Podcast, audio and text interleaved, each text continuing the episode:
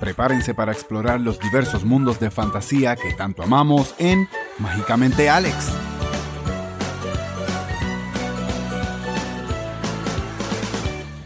Aloha familia y bienvenidos al primer episodio de Mágicamente Alex. Y estoy emocionado de comenzar este primer capítulo con dos chicas que sigo desde hace un tiempito en Instagram. Ellas están a cargo de Disney Fácil, así que les voy a dar el paso para que se presenten y conozcan un poco de ellas. Hola, hola. Yo soy Maui de Disney Fácil. Y yo soy Iris, la otra mitad de Disney Fácil. Para los que nos estén escuchando, háblenle un poco de qué es Disney Fácil. Pues Disney Fácil es un blog de Disney enfocado específicamente en Disney World, ¿verdad? Y nosotras eh, damos pues tips, recomendaciones para que puedas tener y planificar, ¿verdad? Un viaje mágico a Disney, este, y pues nosotras llevamos muchos años visitando, ¿verdad? Los parques y pues sí, tenemos muchos tips and secrets que queremos compartir y no quedarnos con eso, así que decidimos lanzar Disney Fácil y así que aquí estamos. Tenemos demasiado conocimiento como para quedarnos con eso y tenemos que compartirlo. Son necesarios, son necesarios porque la gente que no viaja a menudo a Disney, a veces se le puede ir un poco el presupuesto, por decirlo así, pero incluso hay muchas cosas que uno puede hacer fuera de los parques, pero que siguen relacionados a y se disfrutan igual. Así que de verdad que es una plataforma o una red social que me ha gustado seguir, me ha gustado ver los tips, los consejos. Y como repito, bienvenidas al primer episodio. Qué bueno. Y es completamente en español, porque sabemos que hay mucho contenido en inglés, pero pues no todo el mundo, ¿verdad? Habla y domina el inglés, así que queríamos proveer esta plataforma también en español para todos los hispanoparlantes, ¿verdad? En Estados Unidos, en Latinoamérica, en España, en el Caribe. Justo y necesario, tenemos que representar a nivel global. Pues miren, chicas, en el día de hoy vamos a estar hablando de los live action remakes. Estamos viendo una ola desde hace, hace poco, diría yo, de los últimos cinco años, que muchas de las películas clásicas las están haciendo en versión live action. Esto lleva obviamente a que las, historias sean alteradas un poco porque todo productor y director quiere dejar de cierto modo su huella en, en, estos clásicos. Pero yo quiero empezar preguntándoles, ¿qué opinan ustedes sobre esto? ¿Les gusta el que estén recreando estas películas? ¿Qué no les gusta? ¿Qué cambiarían? Ok, dale, Maui, dale, dale. Ok, ok. Bueno, yo estoy, yo voy y vengo con mi opinión me gusta y no me gusta. A nivel creativo yo digo, pero ¿por qué? Si ya tenemos los clásicos, pero a la misma vez cuando veo ya la live action digo, ok, esa escena hacía falta.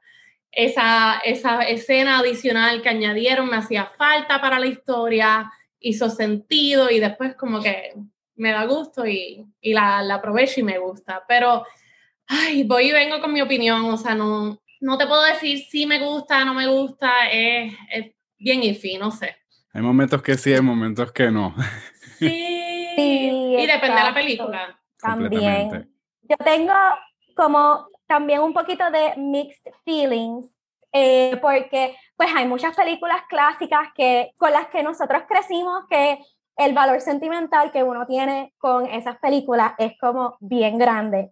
Y uno no quiere que las dañes y es como un tesoro que, o sea, te recuerda a tu niñez, es como toda tu niñez. Y entonces uno tiene como ese miedito este, entrando al cine, definitivamente me ha pasado como que estoy asustada de lo que van a hacer. Eh, pero al final del día, digo, uno tiene que confiar en Disney porque ellos saben lo que hacen. Y, ¿verdad? Y obviamente, dependiendo de la película, hay películas mejores que otras. Me gusta el trend de recrear películas y me gusta también poderle dar como una perspectiva un poquito diferente a la misma historia. Ese concepto me gusta mucho pero a veces el, el, el, la partecita que no me gusta es que uno está tan attached a esas películas de los 90. No quieres que toques al bebé, no toques al bebé. Exacto, sí, ahí es donde yo digo, no, ¿qué tú haces? Pero pues a veces, como te dije ahorita, a veces pues sí hace falta y sí me hizo sentido y me gustó. Pero, ay, el tocar el bebé, pues, ay, me da, me da pánico, es, el, es el miedito, como dice Iris, de entrar al cine. Y vamos, yo soy una que a mí por ejemplo, Mulan, y entrando ya en detalle, pero a mí me traumatizó, o sea, yo, no, no puede ser, ¿cómo que me quitaron las canciones? Yo soy full fan de musicales y obviamente pues Disney, Mulan también marcó como que un periodo en mi vida, me encantó y pues lo, lo peleé. O sea, tuve que pelear con, con, mi niña interior. Fue, fue básicamente la primera eh, princesa que no era princesa y que era una warrior, que le daba un papel, yo diría, un poco más importante o que representaba mejor a, la mujer fuera de ese de esa burbuja que tenían como de, de quiero el príncipe, que venga y me rescate. No, ella dijo, no, yo tomo control, aquí mando yo. Exacto, y fue como la primera en esa, también esa ola de Disney entrar como en este mundo de explorar a la mujer y estos personajes de princesa con otros atributos que no necesito un hombre para ser lo que quiero hacer y alcanzar mis sueños y mi sueño, ¿verdad? Termina con que el príncipe me dé mi primer beso y ya, y ahí se acabó, sino que, ¿verdad? Hay unos sueños que van más allá de, ¿verdad? Cualquier chico o chica, ¿verdad? Que nos atraiga. Así que eso es súper importante y me encanta Mulan también por eso. Curioso que mencionemos Mulan, porque la próxima parte que voy con, con esta conversación es que estamos viendo que dentro de estos remakes también están haciendo, como decir, la otra cara del libro. Esto lo vimos en Maleficent. Maleficent. Y donde ella misma le está inculcando a Belle, eh, ay Dios mío, wrong movie, eh, Aurora, Aurora. Cambió de película y dijo, no, no quiero acá. Pero sí, vemos a Aurora, a, Maleficent como, dice, dejándole saber a ella, tú no necesitas un, príncipe, tú no necesitas un hombre, tú puedes ser una persona independiente, tú puedes reinar. Y aunque de cierto modo cae entre la línea de, pues claro, es una villana que vemos que tiene un pasado poco traumante, por decirlo traumatizante sí es un mensaje que creo que era lo que trataban de, enviar con eso, como que sí está bien que tengas a alguien a tu lado, pero no te olvides de, o sea, no dejes de brillar por otra persona. Y creo que eso es, en esa línea sí me está gustando como están haciendo, por decirle así, los remakes. Sí, definitivo, definitivo. Y también en los remakes está entrando, obviamente, lo que estábamos comentando de la mujer más independiente, no tan dependiente del hombre. De hecho, hasta en Cinderella, el remake de Cinderella, ella pues tiene más, depende, más independencia, en Aladdin también. En Aladino rompieron, pero me encantó que hicieran ese storyline porque hacía falta. Y ve, y ahí voy, que esa parte de los remakes a mí me encanta. Tengo mi problema con Aladino. A mí me encantó Aladino. Yo también tengo problemas con Aladino. Yo también. Pero ese musical, esa escena de ella cantando, yo decía, no era necesaria, ya tú probaste, demostraste que eres una mujer fuerte y cuando de repente ella empieza a cantar, todo desaparece. Y yo, wait, ¿qué pasó aquí? a mí la canción me gusta como standalone, la canción está buenísima, pero dentro de la película fue como, ¿qué está pasando aquí? Exacto, no había congruencia. Esa parte, de verdad que esa escena, exacto, no, no fue necesaria. esa, esa particular, sí digo, esa y otras escenas de Aladino, yo digo que no fueron necesarias para nada. Pero eso, e, eso es, o sea, es interesante porque pues a la misma vez yo entiendo que ellos tienen que, que adaptar la historia, como les dije, para poder agregarle su sello y a la misma vez nadie quiere hacer una copia literal, obvio. Eso es lo que queremos, por lo menos a mí me encantó que Lion King, cuando tú pones escenas una al lado del otro, era literalmente ver lo mismo y yo me acuerdo que cuando hace ese opening scene de Circle of Life, idéntico. Tears, tears, porque yo decía, oh my God, lo estoy viendo en vida real. La animación se convirtió real life. Yes, pero ahí yo tengo problemas con Lion King. Ay, sí, a mí horrible. a, mí me encantó eso que tú mencionas, de que está casi literal, que en Beauty and the Beast también pasa, es bastante, ¿verdad? En muchas escenas bien igual a la película, a película animada. Eh, eso me encanta. Y yo creo que, no sé, maybe es porque, de nuevo, el, el emotional attachment que tenemos a estas películas originales es como tan fuerte y la hemos visto tantas veces, o sea, siendo adultas, las vemos todavía, anyways. este, que eso me encanta, ¿verdad? Pero pues Lion King no, no tradujo correctamente en, en live action. Para mí no. Y a mí que me quitaran Be Prepared de Scar, a mí me marcó. Yo, pero que hablando como si fuera poesía. No. Como si él estuviera así haciendo una obra en, público. Esa parte sí, sí, sí, Pero ya que mencionamos el villano y, y entramos a esto hablando por Maleficent, ya sabemos que viene pronto Cruella. Se supone que sale este año ellos no han sacado trailer, solamente tenemos dos o tres imágenes que sacaron cuando comenzaron la promoción el año pasado. Ojalá sí sea parte de, de los releases de este 2021. ¿Qué opinan de estas nuevas caras a los villanos? Bueno, las fotos de Cruella se ven brutales. O sea, yo estoy súper emocionada de ver la película de Cruella. Obviamente vimos 101 Dalmatians también que le hicieron un live action en los 90 con Qué wow. Eh, exacto. Obviamente eh, inigualable. Emma Stone está brutal. A mí me encanta Emma Stone. So yo no tengo duda de que ella va a ser tremendo personaje. Así que estoy súper emocionada de poder enfocarnos en Cruella, ¿verdad? Como villana en una película. Me gusta mucho ese trend de enfocarnos en los villanos porque de nuevo otro lado de la historia que no nos cuentan y no, ¿verdad? ajá, sí, no nos cuentan. y se han hecho muy populares los villanos, vamos a hablar claro. Las princesas de cierto modo están pasando no tanto en segundo plano, pero los niños, hasta incluso cuando son chiquititos, están un poquito más inclinándose como que, mm, Úrsula me gusta, ah, Jafar, Maleficent, lo hemos visto en la, en la, mercancía de los parques, ahora está todas las colecciones de villanos. Los villanos es ruling, ruling the kingdom. Y I'm all for it. A mí me encanta. A mí me encanta porque yo digo, vamos, ellos son personajes que conocemos muy poco. Este, ¿verdad? En estos clásicos como pues Maleficent la conocimos, pero pues por encimita, como quien dice, ese backstory no lo teníamos tan, tan fuerte y después cuando uno la conoce, wow, ella estaba ¿verdad? Very misunderstood, o sea, no, no me la entendí, no la entendíamos, ah, ella es mala porque es mala, tú sabes, no, no teníamos ese, pues ese, ese storyline como que sí, no hace falta. A mí lo, lo, lo, único que pienso sobre esto, y lo vimos en Maleficent, es el hecho de que ella básicamente te dice, no, esa no es la historia. Esto fue lo que pasó de verdad. Y de cierto modo, a mí me gusta porque yo soy fan de Maleficent, so se lo aplaudo, pero para la persona que es fan de, de, Aurora, yo lo vería como, tú me estás tratando de vender que ahora los malos somos nosotros. Qué obvio, si tú lo miras desde el punto de vista de Maleficent, tú dices, me encanta, porque eso es algo que ella haría. Pero con Cruella es un eh, prequel, ¿verdad? Prequel es, es, un prequel de, de la villana que conocemos. Mi preocupación es de dónde es que viene esta obsesión tengo tanto miedo de la manera que lo presenten que no quiero que sea algo como tan bobito de que le atacó un perro en la calle. Y por eso ella dijo, me voy a deshacer de todo.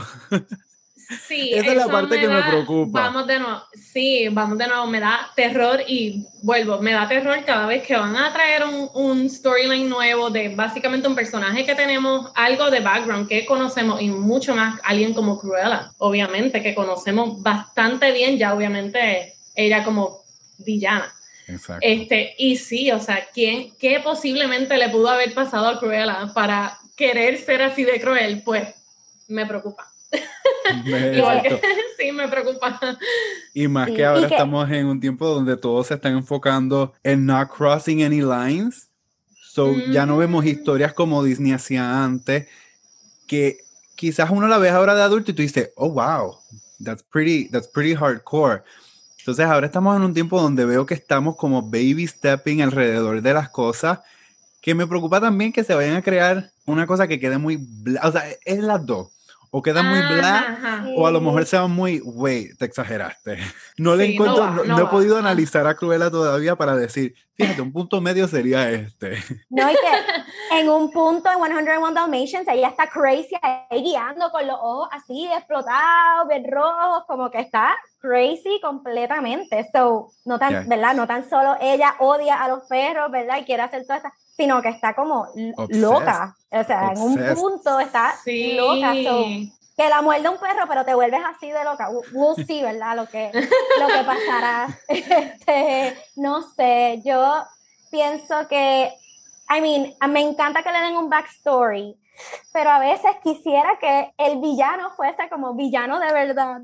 Este, porque entonces Maleficent es como tú ves este otro lado de Maleficent, entonces termina como tú dijiste, ah, bueno, pero los villanos somos como los buenos de la película, los que, ¿verdad? Los que presentan como si fuesen los reyes, las princesas, etcétera, los que históricamente conocemos como los buenos. Que como que hasta cierto punto quisiera que hubiese como, pues e, e, ella se convirtió en una villana y como que como un poquito más de malicia, pero pues también entiendo a Disney que tiene un público que bien abarcador, de familia, que tampoco, ¿verdad? Puede irse por una línea muy... Tan dark.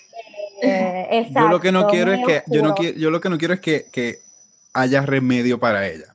Porque no sé si se acuerdan cuando salió 102 Dalmatian, te le encontraron como que, oh, we got into her, le, le dejamos, de, ella ahora ama a los perritos, le duró un tiempo, pero los amó por un tiempito en ese live action, eh, segunda parte, 102, Dal 102 Dálmatas. Creo que tienen que estar muy, muy, tienen que prestarle mucha atención a eso, a que no queremos villanos que de repente podamos sacarlos de ese lado, porque, ay, es que fue un trauma, you know, te vamos a ayudar y, ay, ahora soy buena, que de cierto modo lo vimos con eh, Maleficent en la segunda parte. Claro. Cuando en la segunda parte dejamos de ver esta Maleficent que ya no era tanto, ay, no puedes, tú tienes que ser independiente, no tienes que estar como un príncipe. Ah, sabes que me hiciste ver la verdad y ahora pueden estar juntos y unamos los reinos. Fue como. Mm. sí. Ahí fue donde Maleficent a mí me hizo. A mí también, a mí completamente también, estoy completamente de acuerdo. Yo la primera eh, película, yo bien emocionada, y ya para la segunda yo, no, quisieron. Y que cambiaron al príncipe. Vamos a hablar de que y cambiaron, al, príncipe. Y cambiaron al príncipe.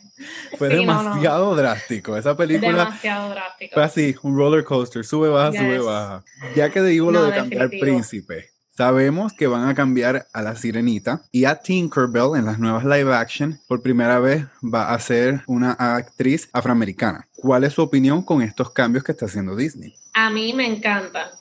Yo pienso que es extremadamente buenísimo, buenísimo move de parte de Disney, número uno, porque hace falta.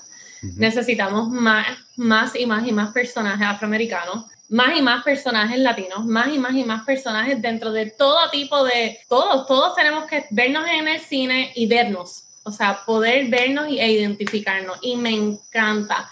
Yo sé que muchas personas estaban, no, Little Mermaid, Ariel, pero ¿cómo va a ser?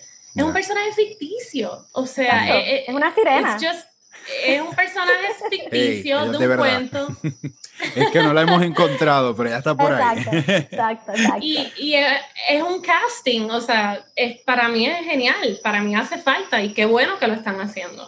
A mí en la parte de Ariel no, I didn't really care for. Sí, sí veo un punto que a lo mejor mucha gente no, no, no lo comparta o, es que es que mi mente desde ahora les advierto, mi mente trabaja de una manera súper weird. Cuando anunciaron que Tinkerbell este había sido casted, me decepcioné porque yo tenía una perspectiva de que Tinkerbell es muda. Y no sé por qué mi mente automáticamente mm. fue, oh my God, esta es la oportunidad de, for the first time, traer una actriz que no puede hablar. Es un papel que no se le puede dar a más nadie, que, no, que probablemente no vuelva a existir en una película. Y tú sabes cuánta, ahí, fue donde yo tuve mi, mi, choque porque yo decía, hay que enfocarnos, claro, en racial justice y, y, igualdad, pero también hay que darle un break a la parte de inclusión de las personas que a lo mejor tienen special needs que a lo mejor nunca van a poder cumplir sus sueños. Y yo de repente vi Tinkerbell como esa oportunidad. Y yo digo, wow, oh tú sabes que yo no lo había visto así y me acabas de abrir la mente y yo, wow, mira, yo, ¿verdad? Aquí entrando y perdona que te disculpe, yo como mi profesión, ¿verdad? Yo soy patóloga del habla y me acabas de explotar la mente. no lo había visto así. Y definitivo, ahora estoy molesta. Fue como más de los Yo me fui más allá de los racer porque yo decía, ok, creo que se están enfocando mucho en eso y no están abriendo la mente a todas las otras posibilidades que muestran, look at how far we can go. Claro. De repente, imagínate esa niñita que a lo mejor no puede hablar, ve televisión, ve películas y su sueño es ser una actriz. Tú eres Tinkerbell. Imagínate el impacto que eso tendría en su vida y en todos esos niños con impedimentos que de repente lo ven y dicen, te ven. I can make it in Hollywood. Claro, sí, sí, sí, definitivo. Exacto, No, definitivo, definitivamente para eso, ahora mencionando, tenían que haber cast a alguien, a una actriz sorda y que Tinkerbell estuviera hablando señas, aunque sea, porque vamos, en, en la película, pues sí, ella no habla y no se comunica a través de señas tampoco, pero son gestos. Y entonces sí pudieron haber aprovechado ese momento definitivamente para incluir a una actriz eh, sola, definitivamente. Entonces yo decía, this was the time to get another one, otra sorda o a lo mejor muda que no puede hablar porque tiene problemas con sus cuerdas vocales y expandir aún más y decir, miren, we're not only focusing on race, we're also focusing on disabilities.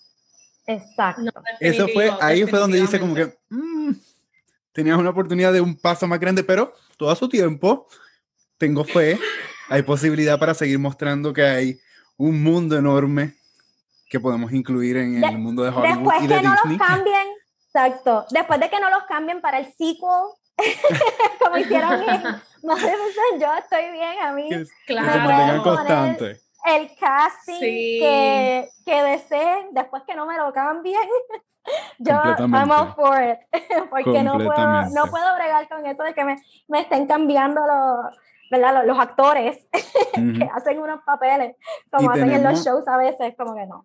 Y tenemos una lista grande de películas que vienen o que tienen proyectadas a hacer en live action. Mencionaron Pinocho, Peter Pan y Wendy, tenemos Cruella. Aladino, Aladino 2, yo creo que escuché Ah, y escuché que estaban pensando hacer una secuela de esa. No, no, o sea, la de lista Aladino 2 y Mulan, yo creo que ambas escuché que, que, querían hacerla. A mí me encantó Mulan, by the way. Pero bueno, eso lo dejamos y para que viene el, el show de Brandy. Viene el show de Cinderella con, con Brandy, de la película de Cinderella en los 90 también. Yo quiero ahora que hagamos un ranking de cuáles son esas, esos top 5 live actions de ustedes. ¿Cuáles fueron y por qué están en su categoría? ¿Quién quiere empezar? Ok. Nosotros, nosotras estamos como que discutimos los rankings. Vamos a ver. Ok, yo voy a ir primero. Yo voy primero, yo voy primero. ok, voy a ir del 5 a la 1. Número 5. Para mí, número 5 es eh, Maleficent. Eh, porque pues hay muchas películas que he visto que, ah, como que, I don't know how to feel sobre ellas. Este, como por ejemplo Dumbo. Dumbo ya estaba como bien asustada porque Dumbo, yo lloro desde que comienza hasta que termina y tenía mucho miedo de ver Dumbo. Gracias a Dios no fue así. Este, yo creo que al expandir la historia, le, para mí le hicieron un favor porque simplemente yo no quería estar todo ese tiempo llorando por un elefante y porque estaba separado de su mamá. Y yo, no soy fan, y yo no soy fan de la película Dumbo animada y esa está en mis top 5 como la número 2. Wow. Porque a mí de verdad Dumbo fue, fue eso, fue como ese cambio de historia y me atrapó. A mí personalmente me atrapó y me encantó. Ajá, sigue. Número 4, ¿cuál es? Ok, número cuatro. No hemos hablado de esta y también es como un poquito viejita y no es una live action tan literal, pero me gusta mucho como este tipo de película, que es el Sorcerer, The Sorcerer's Apprentice, con... El que hace el de National, National Treasure. Exacto, National Treasure. Dios mío, él tan famoso. Fue, fue una adaptación diferente.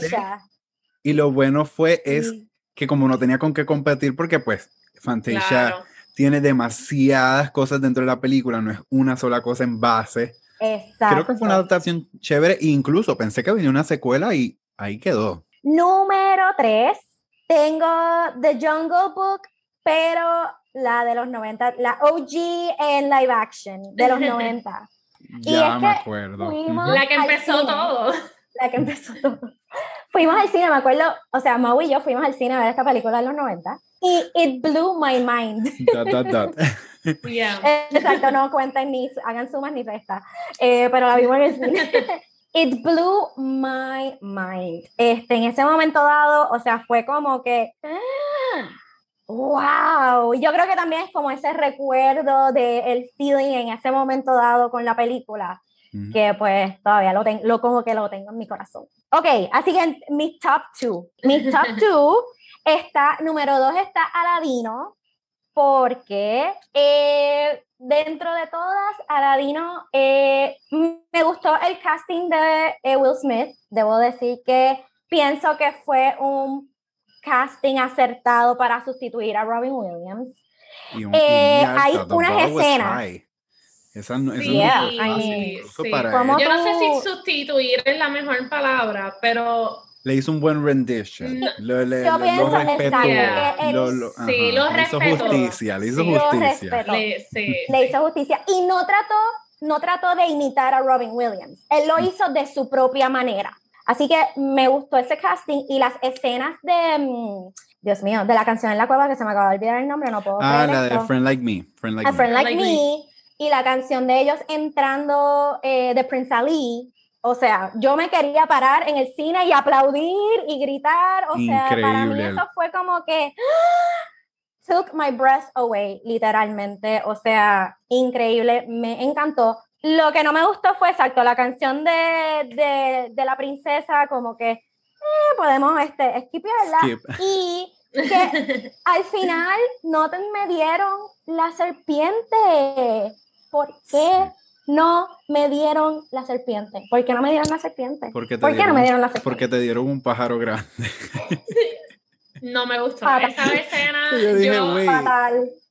Yo fui al cine, fuimos al cine y yo miré a Iris y yo, no way, yo Iris, ¿por qué? ¿Por qué me cambiaron esta escena?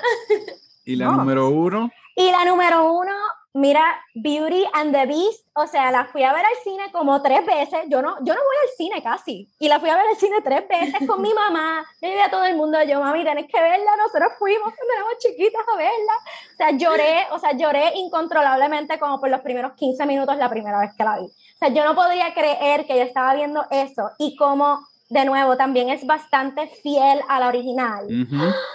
¡Ah! esas escenas que añadieron, este, que sí, de la, ¿verdad? Cuando Belle era bebé, que estaban en París, este, la plaga, eh, y la historia, ¿verdad? Un poquito profundizar en la historia de Beast, como que, I mean, yo como que para mí no necesariamente lo necesitaba, eh, pero, el resto de la película pero está, cool, porque es algo que Disney está haciendo y yo creo que eh, muchas personas no se han dado cuenta. Disney está haciendo sus películas, tanto animadas como live action. Ellos están uniéndolos o invitando a la gente a que continúen las historias leyendo. Ese libro que él le entregó a ella, esa escena que ellos viajan a través del libro, ellos sacaron una novela de eso nada más porque aparentemente ya viajó a muchos otros kingdoms. Entonces, como que te están expanding toda esa historia o esos backstories que no conocíamos, lo hicieron con Frozen. Vámonos a Star Wars. Star Wars, todos los libros empezaron a sacar conexiones entre las películas para contarte todo lo que no te podían poner en la pantalla. Y esa parte, ahí es donde yo digo, nuevamente, ok, te perdono. Exacto, exacto, exacto. Y a ver los tuyos, Maui. Bueno, para mí el número 5 fue Jungle Book 2016, porque eh, para mí abrió la puerta para lo que fue esta ola de live action y me quedé boquiabierta cuando la vi. De o la sea, para mí fue, la menos que me amazing. Ay, pues a mí me encantó, me encantó, me encantó.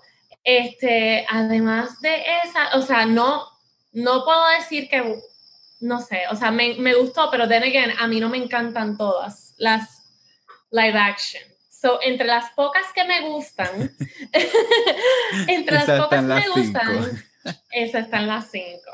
Exacto. En la número cuatro está Aladino. Aladino me gustó, pero no tanto como a Iris. Yo no, ni, o sea, sí me gustó, fantástico, me gustaron las escenas. Will Smith se la comió. Jafar para mí hizo tremendo papel. Eh, Jafar, de verdad que pero me molestó que era guapo. ¿Por qué?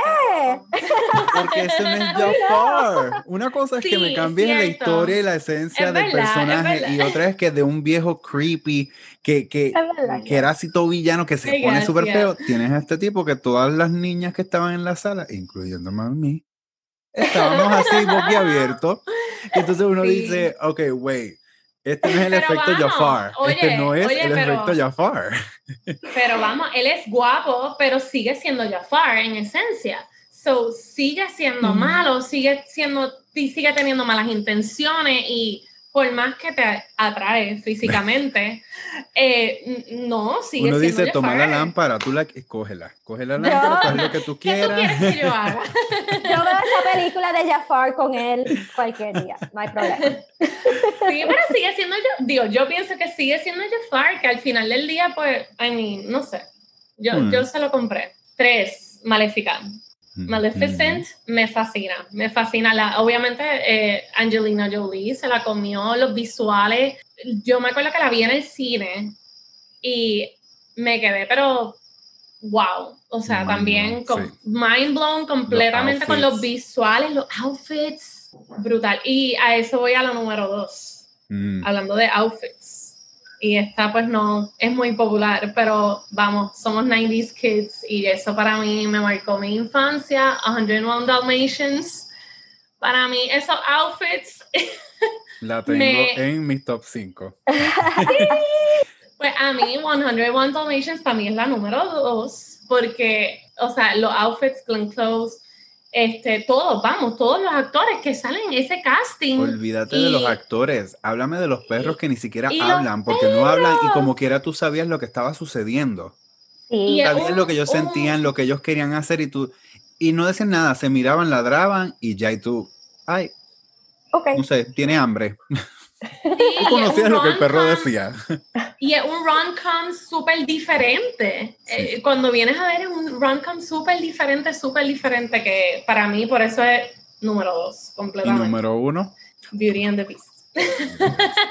Beauty and the Cuando Beast digo también, que sí. lloramos 15 minutos en el cine, o sea, Sí, lloramos. No, ahí. no es que lloramos, no es que lloramos, o sea, we Nos bebimos las saw. lágrimas. Sí, mis top 5. Sí. En las 5, Mulan. Ujú.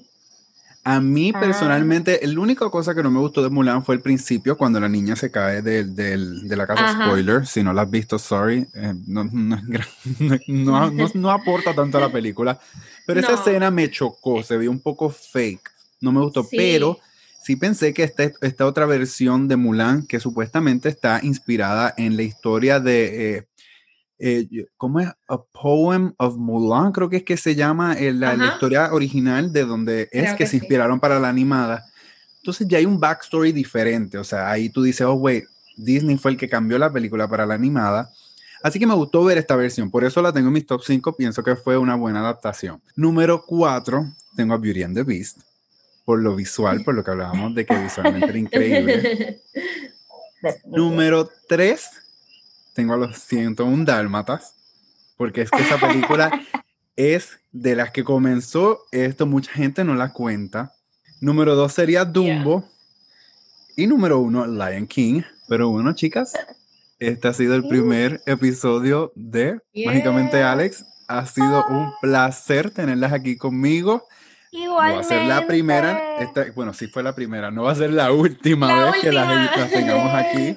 Muchísimas, Gracias muchísimas gracias. Eh, cuenta con nosotras para cuando, ¿verdad? Quieras grabar cualquier otro tema, que estamos aquí para hablar sobre esto que nos encanta. Y todos los que nos están escuchando, las pueden seguir en Instagram. El nombre es Disney Facilito, ¿verdad? Sí. Disney Facilito en Instagram. En Instagram, ahí ellos se pasan poniendo encuestas, tips, fotos, recuerdos. Y ojalá las veamos muy pronto visitando los parques para que vean cómo ha cambiado todo con esta nueva normalidad. Ya yo he tenido la oportunidad de ir. Tiene sus pros, tiene sus contras, pero eso es para otro episodio. A todos ustedes que nos están escuchando, gracias por su tiempo. Gracias por haber escuchado este podcast con nosotros. Espero que les haya gustado. Suscríbanse, compártanlos con sus amistades, escríbanme por Instagram y nos vemos pronto o nos escuchamos pronto.